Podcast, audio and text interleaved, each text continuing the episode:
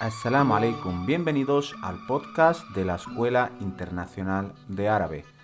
Me llamo Adam y en este capítulo vamos a seguir con las letras. Empezamos.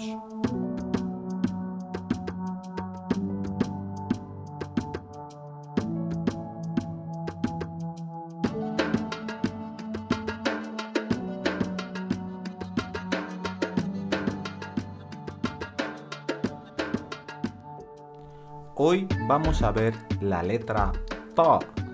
La letra Ta es la decimosexta letra del alifato. Ya hemos visto en este podcast más de la mitad de las letras, así que si queréis hacer un repasillo, podéis volver atrás y ver desde la primera letra, el elif. Pero vamos con la letra Ta. La letra Ta, tal y como os sonará, es una T. Una T fuerte, como una T española. Eh, en árabe ya vimos la cha.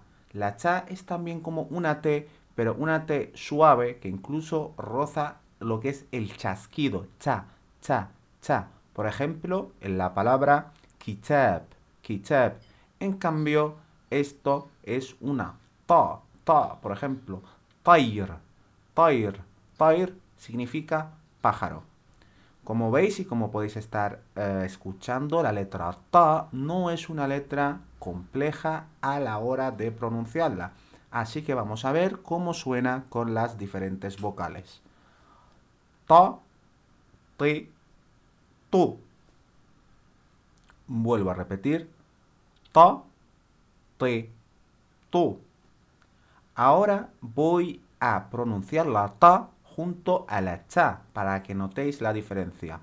Ta, cha, ti, chi, tu, chu.